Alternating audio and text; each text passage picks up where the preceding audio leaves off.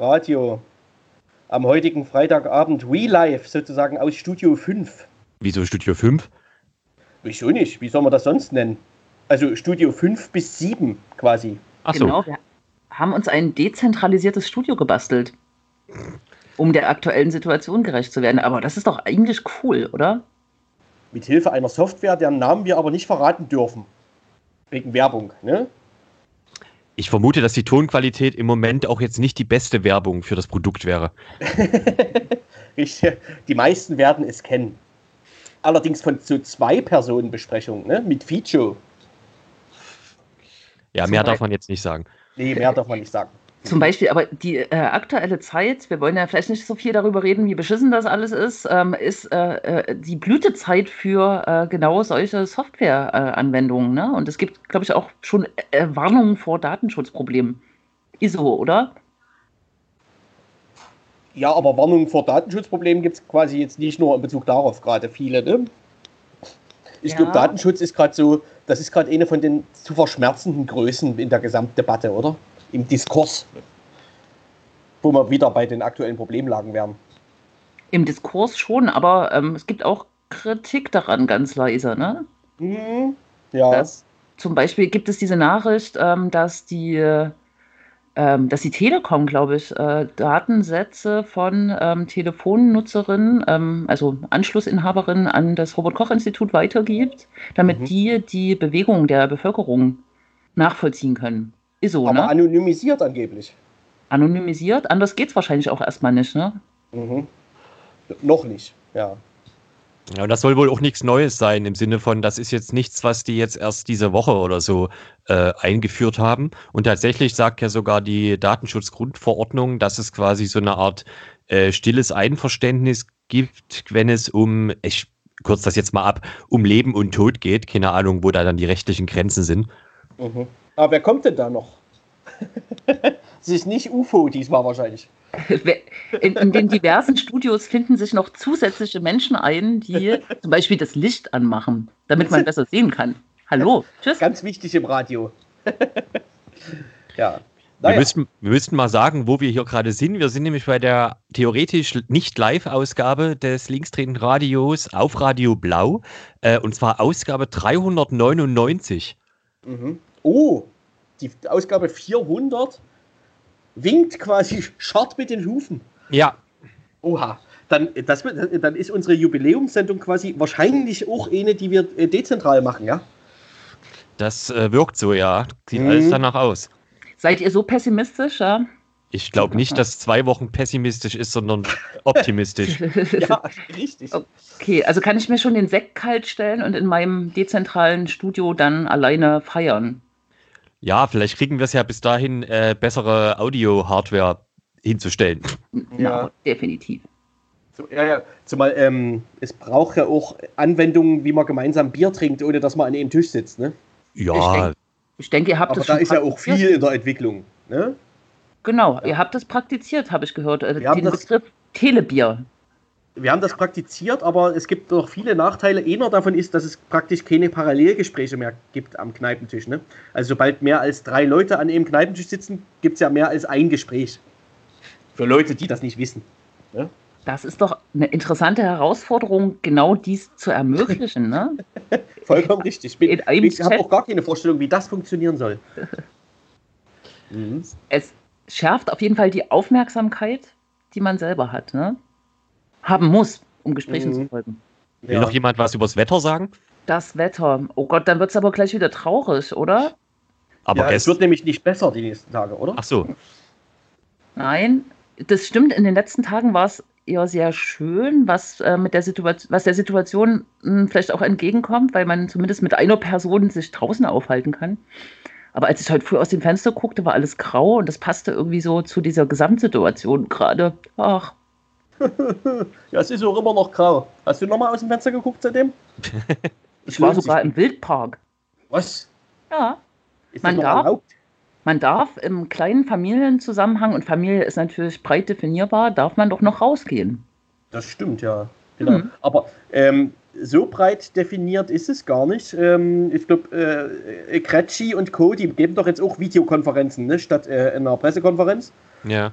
Also ich, man kann offensichtlich auch Nachfragen stellen auf, mit irgendeiner Technologie. Ähm, und wenn ich das richtig verstanden habe, also ein Journalist, der an der Videokonferenz teilgenommen hat, äh, beschrieb im Nachhinein, dass ähm, die Größenordnungen so umzusetzen seien, dass Familien nicht behelligt werden, aber Jugendliche, die irgendwo zu sechs rumhängen, schon. Und das ist ja dann, also das klang auch schon eher weich, sagen wir mal, vom Faktor her. Und wie das dann umgesetzt wird, kann man sich ja, naja, ne? Ich war vorhin in der, in der Kaufhalle spazieren und äh, war da sehr beeindruckt, dass da doch relativ schnell äh, solche so Bodenleitsysteme überall eingebaut wurden. Ne? Also dass man jetzt an der Kasse äh, so einen Abstand äh, hält etc. Was ist ein Bodenleitsystem? Naja, so wie auf dem Flughafen oder so, so, so ähm, äh, Warnstreifen, die Ach, einen du sozusagen. Mit Klebeband so ein bisschen hingemalert. Naja, Klebeband, das sah schon irgendwie wie aus einem professionellen Bedarfsladen aus, aber. Verstehe, ja. Ich ja. habe in Tankstellen und Apotheken auch schon diese ähm, Glasschütze vor den Verkaufstresen gesehen. Ach, der, der, Spuckschutz, der liegt gute alte. Der Spuckschutz, genau. Haben wir im Radio ja auch immer gehabt, ne? Das sieht nur ganz anders aus. War das ja. nicht mal ein halber Skandal, dass äh, irgendwie die Polizei Spuckschütze oder so anschaffen will? Kann ich mich nicht erinnern. Ich auch nicht. Oh. In Zukunft ah, ja. wird, wird, es kein Skandal mehr sein. Ne? Ich habe jetzt auf der Seite des Robert-Koch-Instituts gelesen, ich war da vorher noch nie drauf, dass auch bei äh, Grippe diese ganzen Schutzmaßnahmen, die jetzt empfohlen äh, werden, auch empfohlen äh, werden. Also Abstand halten, Hände waschen und in die Ellenbogen niesen. Aber überrascht, überrascht dich das? Dolle, äh, nee, überrascht mich nicht, aber das habe ich noch nie so ernst genommen und auch noch nie so angewendet, ehrlich gesagt. Ja, aber mhm. ich habe ich hab bis jetzt auch noch nie mehrere Tage am Stück in der Wohnung verbracht wegen äh, eines Infekts. Mhm, ich auch nicht. Ich wollte jetzt damit nicht sagen, dass es vergleichbar ist mit Grippe, aber ähm, wie gesagt, die Vorsichtsmaßnahmen sind dieselben, die empfohlen Ja, mhm. ja yes. So, äh, was, was passiert denn heute? Ach so, das weiß ich nicht.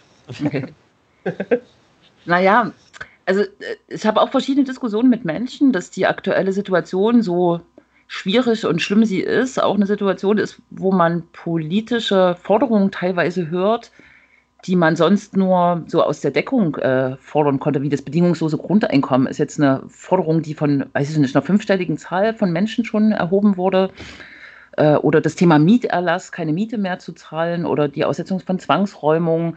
Das sind ja schon ist spannend, aber ist auch notwendig in der Zeit. Ne? Und gerade kam die Info von Sachsen, dass die Elternbeiträge jetzt auch äh, freigestellt sind, äh, nicht freigestellt, sondern erlassen werden. Das sind, sind schon Sachen, die jetzt äh, auf den Weg kommen, die sind total notwendig, aber es geht auch schnell, die einfach umzusetzen. Ne? Wobei das bedingungslose Grundeinkommen wird nicht umgesetzt. Ja, davon ist irgendwie auszugehen. Ne? Davon ist auszugehen. Das wäre zu nah am Menschen. Genau, aber wir beschäftigen uns in dem Sinne auch mit ähm, politischen äh, Fragen, die in der aktuellen Situation quasi aufgeworfen werden. Ne?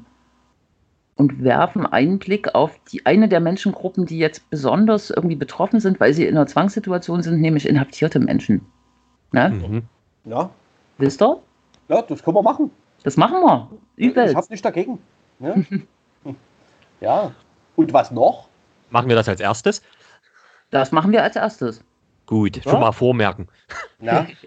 Mhm. Dazu kann man ja noch sagen, dass zum, also dass, dass einer der dafür sozusagen Auslöser oder also bei mir war, dass ich äh, jetzt gehört habe, dass halt gestern in Sachsen alle sogenannten äh, Freigänge verboten sind. Das ist halt auch so doppelt hart, ne? Bist im Knast, mhm. beantragst deine Freigänge, das muss genehmigt werden über Monate etc. Und dann tschüss. Mhm. Was besonders krass ist, weil in dem Interview wird man auch hören, dass verschiedene Bundesländer jetzt den Vollzug von Ersatz äh, und äh, Freiheitsstrafen äh, ja. quasi ausgesetzt hat. Das heißt, dass die Leute entlassen, die zum Beispiel wegen Schwarzfahren im Knast sitzen und ähm, sowas auch gar nicht äh, neu antreten, also Menschen gar nicht antreten lassen die sowas machen. Ist auch eine ganz alte Forderung, sowas überhaupt nicht mehr zu vollstrecken. Mhm. Ja. Und äh, im Iran gab es die Nachricht, ähm, dass ich glaube über 50.000 Menschen jetzt ähm, in den He äh, Heimurlaub äh, geschickt werden aus dem Knast heraus. Ne? Insofern ist es eigentlich eine absurde Reaktion, jetzt äh, Freigänge zu untersagen. Man könnte die Leute, wenn sie schon Freigang haben, ja eigentlich auch gleich zu Hause lassen. Mhm. Könnte man. Aber dann wäre man ja nicht Sachsen. Oder Deutschland. Mhm. Aber ich habe gerade vom Iran gesprochen, ne? Was ja auch. Ja. ja. Mhm. Und dann äh, gibt es ein weiteres Interview, was quasi rekursiv ist. Rekursiv. Ja. Oder äh, meta-logisch. Äh, naja. es geht um das, was sozusagen jetzt äh, in äh, Sachsen auf Landesebene äh, so passiert, ne? wie der ganze Betrieb weitergeht und was für äh, Auswirkungen das hat. Ja, naja, es geht vor allem äh, ähm, in dem Gespräch, das Coloradio geführt hat, äh, auch um die, äh, äh, die repressiven Reaktionen auf ja. die aktuelle Situation, nämlich Grenzschließungen, Einreiseverbote und so weiter. Und auch so ein bisschen darum, genau wie der Landtag weiterarbeitet. Arbeitet. Mensch. Genau, arbeitet. Denn, äh, wie war das? Da gab es ja auch so eine, das war ja ein großer Skandal diese Woche, dass da irgendwie es ein übelstes Hin und Her gab mit äh, einer Landtagssitzung etc. und so, ne? Aber das, ich weiß nicht, ob das Teil des Themas ist. Nicht so wirklich, ne? Ja. Am Mittwoch hat sich tatsächlich der Sächsische Landtag getroffen. Äh, alle demokratischen Fraktionen haben plädiert dafür, dass das so nicht stattfindet. Also es gab verschiedene Varianten, ähm, dass man nur 50 Prozent der Abgeordneten zusammenholt, also gespiegelt äh, die Mehrheitsverhältnisse oder ein sogenanntes Notparlament ähm, jetzt in Kraft setzt. Ist auch eine äh, Maßnahme, die man zweischneidig ähm, betrachten muss, weil das schon parlamentarische Rechte auch einschränkt. Die einzigen, die äh, dagegen gehalten haben, quasi ist die AfD und die hat am Ende verursacht, dass sich dieser Landtag komplett zusammentreffen äh, musste, um dann äh, schlussendlich auf den Punkt über Corona zu diskutieren. Hm. Das ergab dann wahrscheinlich wieder sehr gute YouTube-Mitschnitte für die AfD. Genau, ne, die auch ziemlich krasse Beiträge zum Beispiel zum Thema Grenzschließung oder wie Geflüchtete schuld sind an äh, Corona gebracht hat. Ne? Ja. Gut, aber äh, zuerst hören wir also ein Interview mit, muss man das anmoderieren? Also im Sinne von, wie geht's denn los?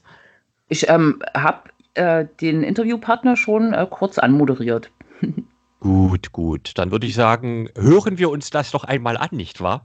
Obwohl, nee, wir, wir haben völlig vergessen, wir reden hier seit äh, zehn Minuten, wir machen ja Musik und danach geht's äh, los, ne? Hallo. Ein schönes Lied, hä? Ja, keiner, wir, wir können gerade nicht sagen, was, oder? Nein. Nö, äh, man, ne? ah. wir, wir können hier nichts versprechen. Ja, es ist für uns jetzt alle eine Überraschung. Sehr gut. gut. Ne, dann äh, bis gleich. Ab.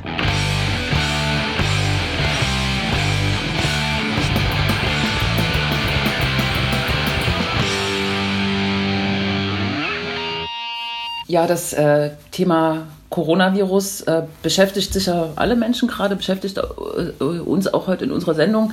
Wir wollen aber ähm, vielleicht auch beginnend äh, heute einen Blick auf die Menschen werfen, deren Bewegungsfreiheit eingeschränkt sind. Das sind nicht nur Geflüchtete, das sind vor allem auch Menschen, die in Knästen sitzen. Ähm, und wir wollen einen Blick darauf werfen, wie die Situation in den Knästen ist, wie die Informationslage ist und wie ähm, möglicherweise auch staatlicherseits auf diese Situation äh, reagiert wird. Und ich spreche jetzt mit Marco Brastos Santos, äh, ein Sprecher der Gefangenengewerkschaft. Zuerst die Frage, wie sieht es denn in sächsischen äh, Knästen aus? Gibt es ähm, erste Informationen über Infizierungen, über Verdachtsfälle? Was dringt da nach draußen? Ja, hallo, danke für die Einladung. Ähm, Situation in sächsischen Knästen ähm, ist, glaube ich, exemplarisch für das äh, gesamte Bundesgebiet, dass aktuell äh, völlig die Informationslage fehlt. Das heißt, die Beamtinnen und Beamten, aber auch die ähm, Inhaftierten wissen nicht, äh, was passiert, wenn äh, ein äh, Verdacht äh, auftritt oder sich bestätigt, äh, was überhaupt passiert, was passiert, wenn ähm, MitarbeiterInnen aus dem Justizvollzug betroffen sind, das heißt, die dann auch nicht arbeiten gehen können und der Betrieb runtergefahren werden muss. Also es herrscht eine große Panik, die Gerüchteküche ist da. Das kann man, glaube ich, erstmal bundesweit äh, konstatieren. Und in Sachsen ist es auch so, dass äh, die Leute drinnen vorne und hinten nicht wissen, was los ist. Ähm, Verdachtsfall hatten wir einen gehabt gehabt. Das hat sich aber nicht bestätigt. Das war äh, meines Wissens nur ähm, eine Erkältung. Ansonsten ist es äh, Corona-technisch noch ruhig. Mhm. Nun äh, werden ja in äh, verschiedenen äh, Bereichen, die die zentralisierte Unterbringung von Menschen äh, betrifft, äh, gerade auch Forderungen aufgemacht für den Bereich ähm, der Geflüchtetenunterstützung ähm, gibt es eine relativ drastische Forderung des Flüchtlingsrates, ähm, Erstaufnahmelager aufzulösen. Wie sehe denn äh, aus eurer Perspektive jetzt äh, eigentlich eine, ähm, eine gute Reaktion aus? Ist es noch zu verantworten, mehrere hundert Menschen in einem ähm, Gebäude sozusagen ähm, zu isolieren? Und ähm, ist das nicht eher eine Situation, wo ähm, Probleme erst geschürt werden könnten oder Ansteckungen erst geschürt werden könnten? Welche Forderungen erhebt ihr für diese Form der unter, zwangsweisen Unterbringung? Ja, das ist äh, schwierig, wie auch die, ähm, äh, die GGBO ist auch eine Organisation, wie der Staat an sich auch eine Organisation ist. Wir sind äh, auch, äh, wie kann man sagen, föderal organisiert mit Soli-Gruppen drin und äh, den ähm, Gefangenengewerkschaften dann selber in den verschiedenen Knästen. Wir haben nur die äh, drei Grundforderungen und ein Selbstverständnis, das uns prägt. Deshalb kann ich jetzt nicht für die gesamte Gefangenengewerkschaft sprechen. Auf jeden Fall äh, ist es so, dass äh, wir uns, glaube ich, alle einig sind, auch hinter den Knästen, dass auf jeden Fall die Menschen mit Ersatzfreiheitsstrafen, die die zu verbüßen haben, das heißt Menschen, die wegen Beförderungserschleichung einsitzen, sofort rausgelassen werden. Das sind äh, Leute, die nicht gefährlich sind. Ähm, da herrscht, glaube ich, Einigkeit und das ist jetzt auch nicht so utopistisch, denn ähm, unseres Wissens nach hat äh, Bremen, Hamburg, Berlin äh, und auch Thüringen äh, heute die ersten Menschen entlassen. Äh, auf äh, Twitter hat sich die Justizministerin auch ein bisschen widersprüchlich geäußert. Die hat dort äh, gesagt, Katja Mayer, dass ähm, Kurz- aus, der Vollzug von Kurz- ausgesetzt wird. Für uns bedeutet das natürlich, wenn gerade was vollzogen wird und das ausgesetzt wird, dass die Menschen freigelassen werden können, können das allerdings auch nicht bestätigen. Also wir haben Gefangene, die dann die Beamtin Schaff gefragt haben und die haben die dann mit ungläubigen Augen angeguckt und wussten überhaupt nicht, was er jetzt von einem will. Ähm, ja, ähm, natürlich ist es unverantwortlich, gerade im Gefängnis äh, die Leute zusammenzulassen. Wir haben da ähm, Personenansammlung von ähm, vier, drei bis 400 Menschen. Äh, teilweise kommen die dann auch immer in Gruppen zusammen. Also es lässt sich gar nicht vermeiden, dass da größere so Ansammlungen geschehen. Das heißt, man hat ein geschlossenes System. Ähm, es kommen immer wieder von draußen Menschen rein, Beamtinnenschaft, aber auch Besuch ist ganz wichtig, ähm, dass der noch realisiert wird. Und das ist ähm, auf jeden Fall aufgrund der dürftigen Informationslage und der medizinischen Versorgung Versorgung, die ohnehin schon ein Riesenproblem ist, auch gerade in Sachsen ein massives Problem ist, ähm, ein Pulverfass, äh, wie das auch schon in den Medien kommuniziert wurde. Also es kann auf jeden Fall da, ähm, ich möchte jetzt äh, den Teufel nicht an die Wand malen, aber es kann auf jeden Fall explodieren. Ja. Hm. Hast zwei wichtige Stichpunkte gesagt, die ich äh, sonst auch nochmal befragt hätte, nämlich äh, erstens Besuche, Kontakt nach außen und zweitens äh, Gesundheitsversorgung. Vielleicht erst zu den Besuchen. Gibt es eine Einschränkung äh, von Besuchen? Wie können die Menschen nach äh, draußen weiterhin äh, Kontakt halten? Gibt es jetzt eine veränderte Situation? Wisst, wisst ihr da genaues in Sachsen? Ja, auch da äußerte sich die Justizministerin, dass die Besuche auf das gesetzliche Mindestmaß heruntergestuft werden.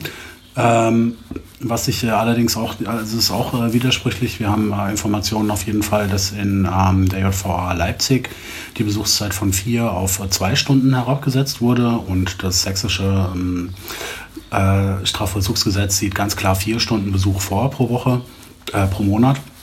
Und äh, die zwei äh, Stunden Herabsetzung ist widersprüchlich. Den Gefangenen wird irgendwie noch so ein Mini-Boni gegeben, was aber überhaupt gar kein Boni ist. Äh, alle Besucherinnen haben die Möglichkeit, wenn die da sind, äh, für 10 Euro so einen äh, Gutschein dazulassen. Damit lässt sich dann Süßigkeiten oder Tabak kaufen.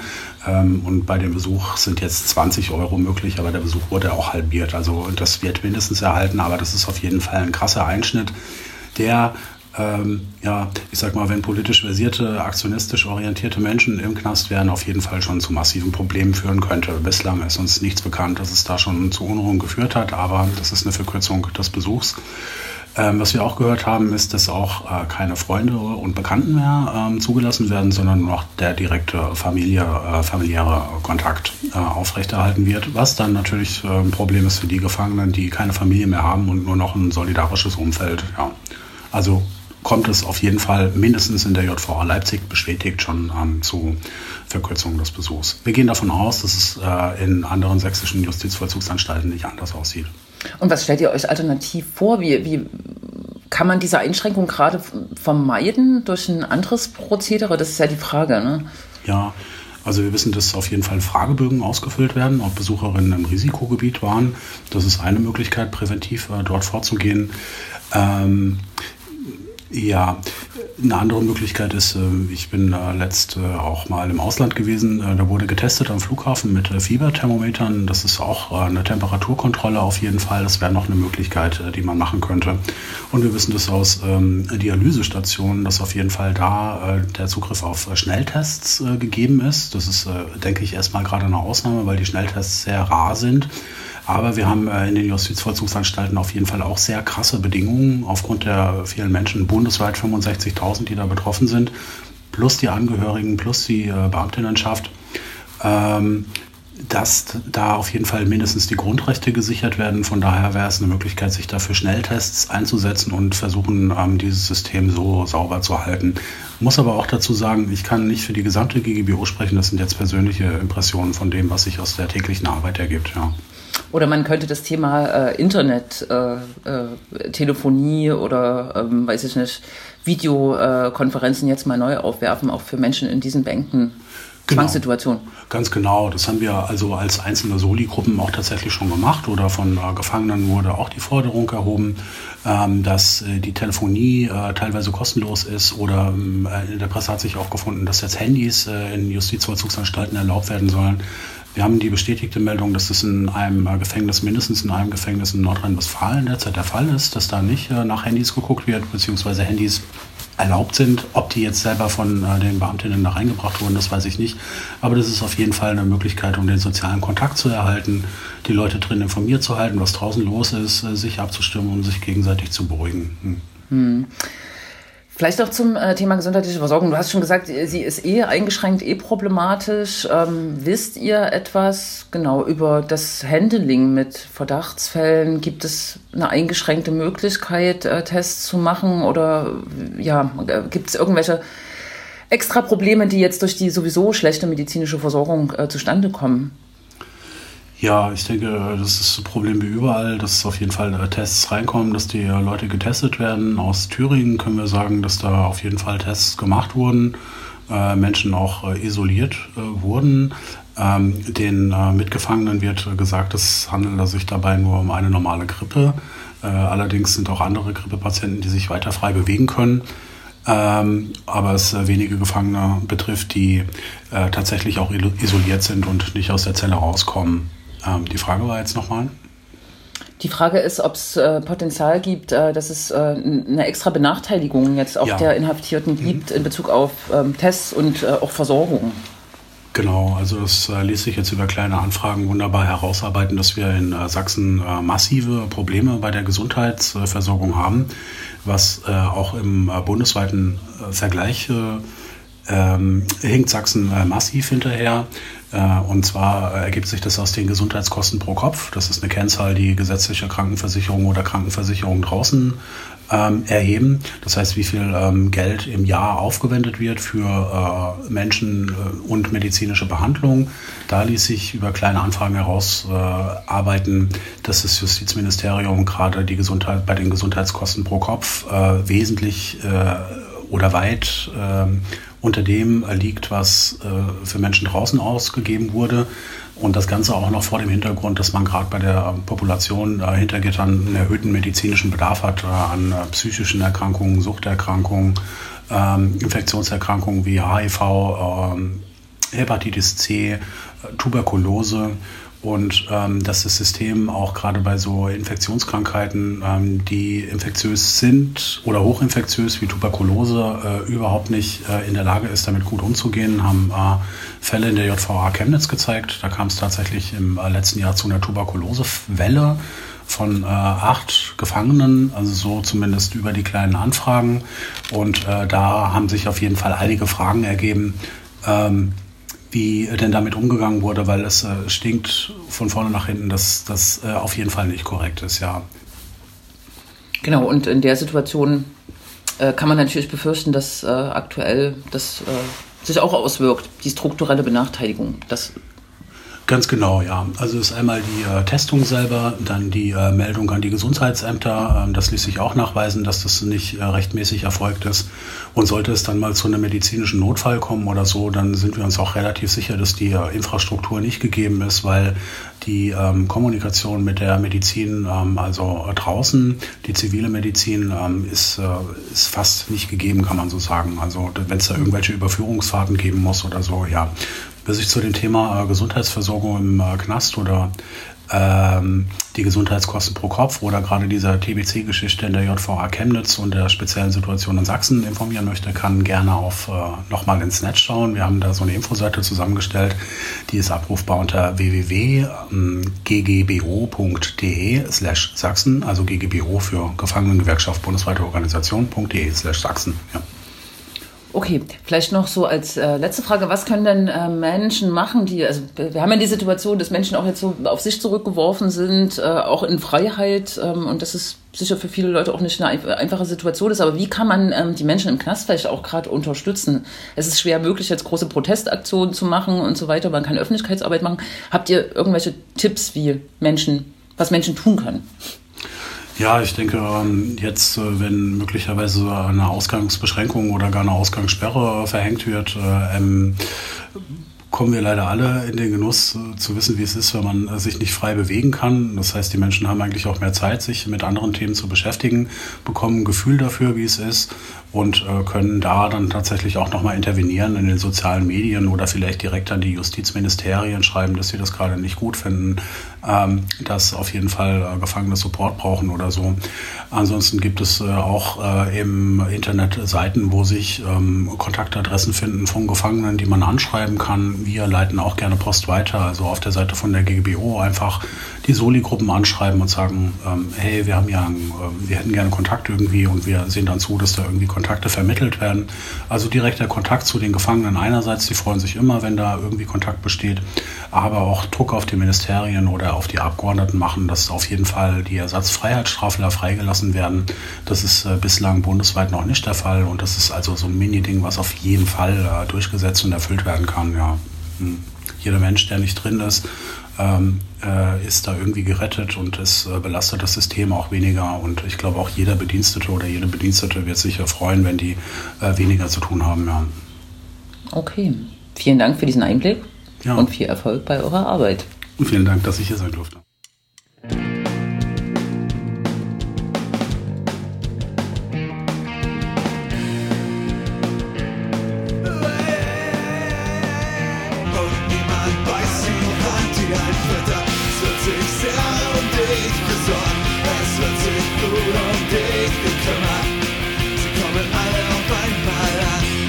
Einen wunderschönen guten Tag. Ich spreche jetzt mit Jule Nagel und du bist Mitglied des Sächsischen Landtags. Hallo erstmal. Hallo. Die Sachen werden immer vehementer. Jeden Tag werden eigentlich Grundrechtsverletzungen getätigt von dieser Bundesregierung. Und gestern war es mal wieder soweit. In Bayern gibt es jetzt irgendwo eine Ausgangssperre. Und es wurde das letzte Zipflein von diesem sogenannten Asylrecht, was ja eigentlich schon gar keins mehr ist, auseinandergehoben. Und es gibt jetzt kein Recht mehr, dass Menschen hierher kommen können und Asyl beantragen. Wie ist das von deiner Meinung einzuschätzen?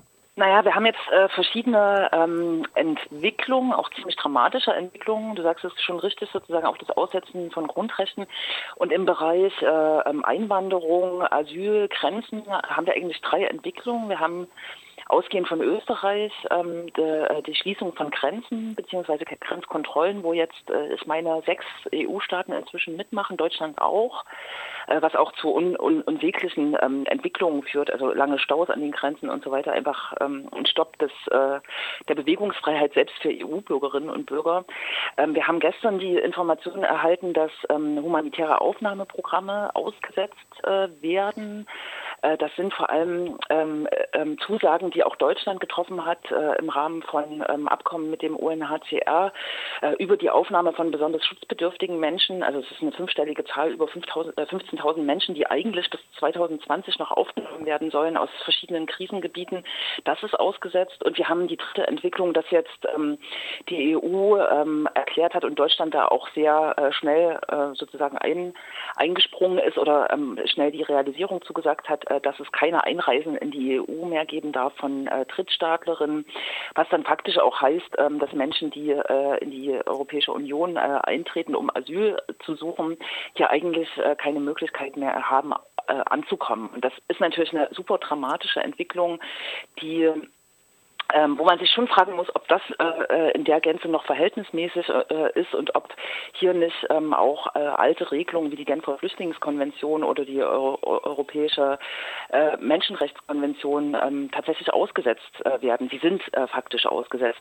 Auf der anderen Seite gibt es aber ähm, tatsächlich auch ähm, die klaren Ansagen, dass Menschen, die Asyl suchen, die hier irgendwie noch ankommen, über diese verschiedenen Hürden, die es jetzt gibt, dass die auch noch sozusagen Asylanträge stellen können und da auch getestet werden äh, und dann geguckt wird, was mit ihnen passiert. Also wir haben so widersprüchliche Informationen.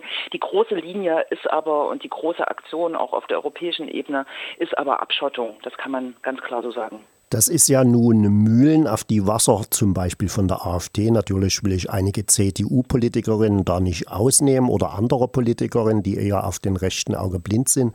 Wie, ist die, wie geht die ganze Sache weiter? Wagst du eine Prognose oder bleibt jetzt das für immer so ausgesetzt? Die Grenzen werden geschlossen und wir fallen wieder komplett in die Nationalstaaten zurück und jeder macht sein Breichen.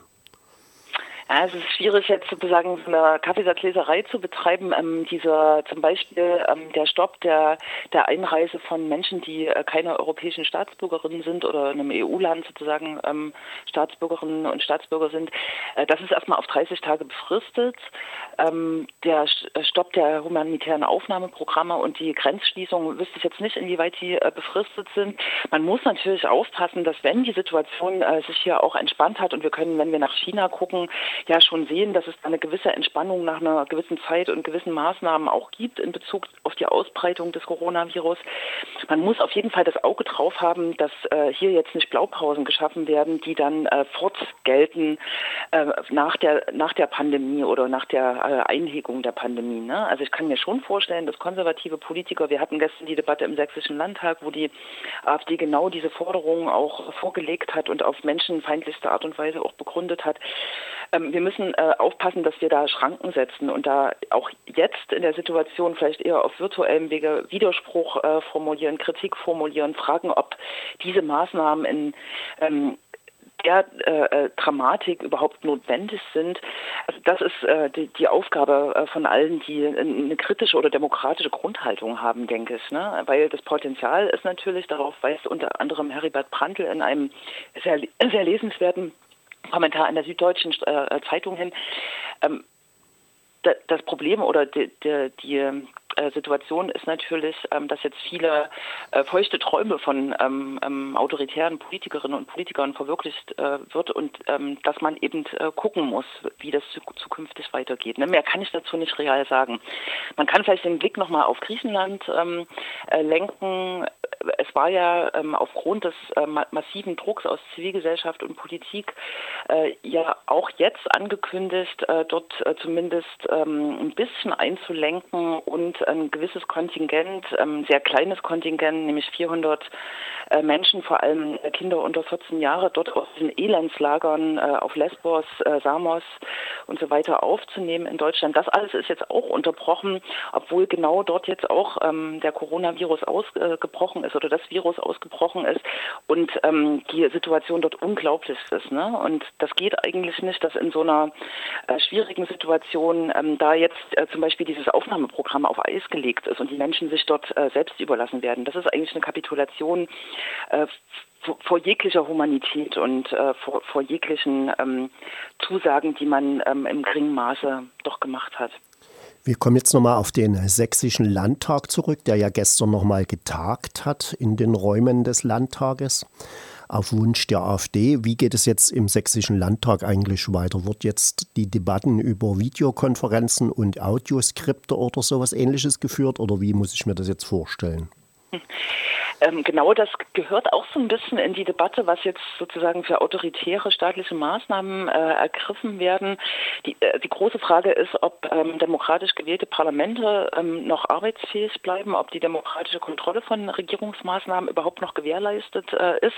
Ich muss sagen, meine persönliche Erfahrung äh, ist, ich habe zum Beispiel äh, vor ein paar Tagen an das Innenministerium einen Fragenkatalog geschickt, wie jetzt eigentlich äh, das Prozedere in geflüchteten Unterkünften ist, ob jetzt äh, hier auch zu erwarten ist, dass ganze äh, Massenunterkünfte unter Quarantäne gestellt werden, wie wir in Suhl jetzt gerade erleben, wo es äh, wirklich auch eine ganz angespannte Stimmung ist, ob Abschiebehaft ausgesetzt wird, ob Abschiebungen ausgesetzt äh, werden.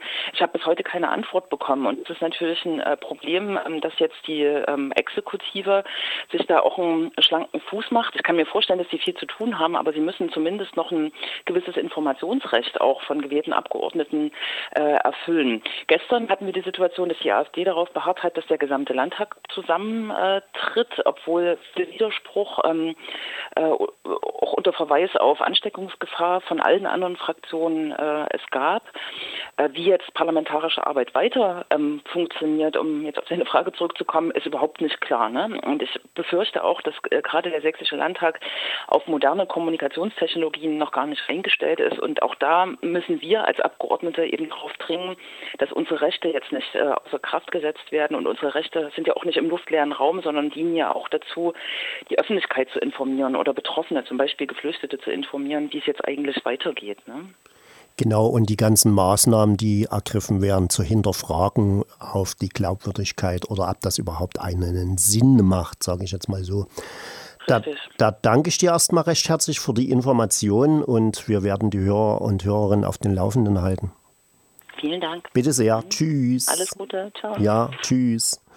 Jo, dies war Jule Nagel und sie ist Mitglied im Sächsischen Landtag und sie sprach zur Aussetzung des Asylrechts, was gestern der Bundestag, glaube ich, nein, das muss gar nicht mehr beschlossen werden, was gestern außer Kraft gesetzt wurde. Und das Asylrecht war ja vorher schon kaum vorhanden.